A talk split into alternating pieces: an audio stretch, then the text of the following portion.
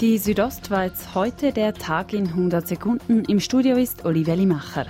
Das Großprojekt Kinochur West wird wohl später eröffnen als geplant.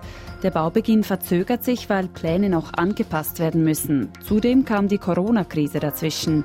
Der Vertreter der Baugesellschaft Romano Cahannes sagt, man muss sich vorstellen, auch in, in diesen Architekturbüros und in, in, beim Ingenieur und, und bei, bei all denen, äh, die bleiben natürlich alle vom, vom Coronavirus und den Massnahmen auch nicht verschont.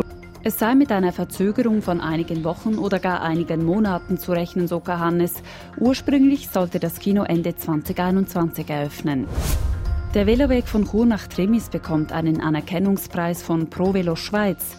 Insgesamt wurden vier dieser Preise vergeben, wovon drei in die Romandie gingen. Stadtrat Tom Leibengut sagt, es ist natürlich sehr ein schönes Zeichen. Man freut sich ja immer, wenn man einen Preis gönnt.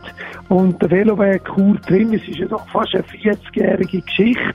Der Veloweg Chur Trimis ist gut drei Kilometer lang.